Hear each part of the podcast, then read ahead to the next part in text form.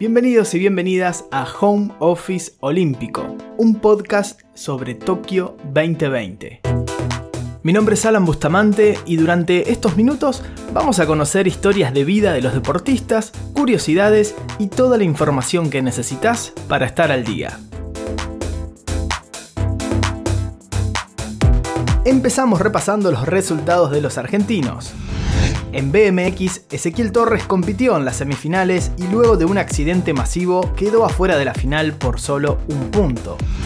Los gladiadores no pudieron con Brasil. El seleccionado masculino de handball jugó muy mal durante 45 minutos, pero faltando 15 para el cierre y perdiendo 22 a 11, metieron un parcial de 10 a 1 para quedar a solo dos goles de una remontada épica. Finalmente no les iba a alcanzar el tiempo y terminaron perdiendo por 25 a 23. De esta manera quedaron afuera de la pelea por clasificar a los cuartos de final.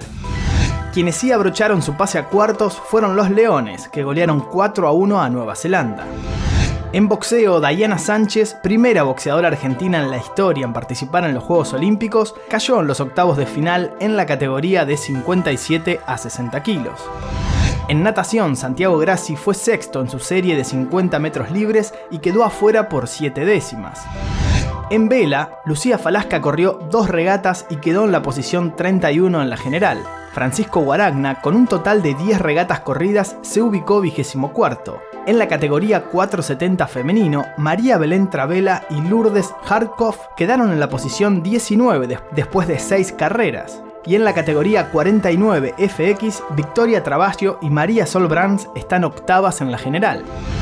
Victoria para el vóley masculino. El equipo de Conte de Checo y compañía levantaron un 0-2 en contra y le ganaron 3 sets a 2 a Túnez. De esta manera siguen en carrera para clasificar a los cuartos a falta de un partido para terminar la fase de grupos.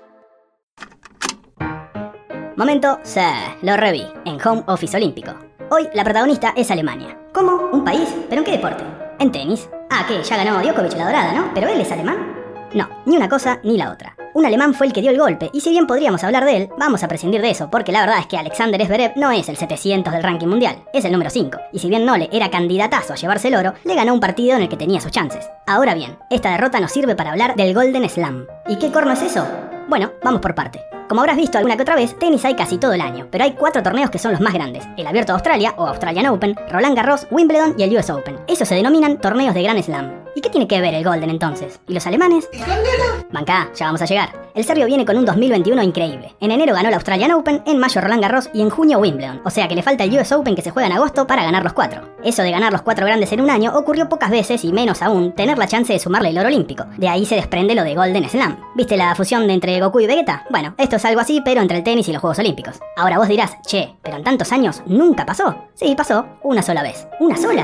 Sí, y tiene su relativa explicación. Primero que los juegos se llevan a cabo cada cuatro años, lo que ya condiciona bastante todo. Y además, el tenis no fue olímpico entre 1924 y 1984 por desacuerdos entre la Federación Internacional de Tenis y el Comité Olímpico. Recién en 1988 volvió a ser parte de los juegos. Esto imposibilitó que jugadores y jugadoras como Fred Perry, Don Badge, Rod Laver, Roy Emerson, Doris Hart, Maureen Connolly, Shirley Fry, Margaret Court y Billie Jean King pudieran pelear por el mencionado Golden Slam. Por estos días, el serbio Novak Djokovic tenía la chance de pelear por esto, pero, pero, pero, un alemán se cruzó en su camino y lo dejó afuera cuarto juego olímpico consecutivo sin la chance de pelear por la medalla dorada para el actual número uno del mundo. En Pekín 2008 fue Nadal quien lo dejó afuera en semis. En la misma instancia, pero en Londres 2012 perdió con Andy Murray y en Río 2016 nuestro Juan Martín del Potro lo dejó afuera en primera ronda. De todos modos, Novak tiene la chance de ganar la dorada en el doble mixto en el que aún sigue en carrera. Hasta acá, él... Para, para, para. Dijiste que solo una vez había pasado esto que ganaron los cuatro Grand Slam y el oro olímpico. ¿Quién fue?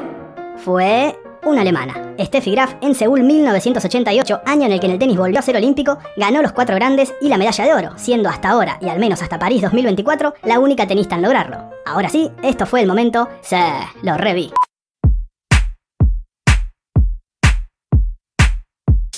La agenda para hoy comienza a las 23.30 con las Leonas enfrentando a Australia en el cierre de la fase de grupos. Asegurado el pase a cuartos, intentarán ganar para quedar mejor posicionadas en el grupo y esperar un cruce accesible en la próxima etapa. A partir de las 0 horas del 31 comienza la actividad en vela. Facundo Leza dirá presente en la categoría FIN lo propio para Santiago Lange y Cecilia Carranza en NACRA 17. En 49 FX se presentarán Victoria Trabaggio y María Solbrands. A las 2 y 20 de la mañana, las Panteras cierran su participación en y femenino frente a Turquía. Y a las 9 de la mañana, Belén Caseta compite en atletismo por los 3.000 metros con obstáculos. El medallero tiene ahora como máximo ganador a China con 19 medallas doradas, lo sigue en Japón con 17, Estados Unidos tiene 15, el Comité Olímpico Ruso 10 y Australia 9. Eso fue todo por hoy, nosotros nos volvemos a escuchar mañana en una nueva edición de Home Office Olímpico. Esta fue una producción de Home Office. Encontranos en Instagram como Home Office Podcast.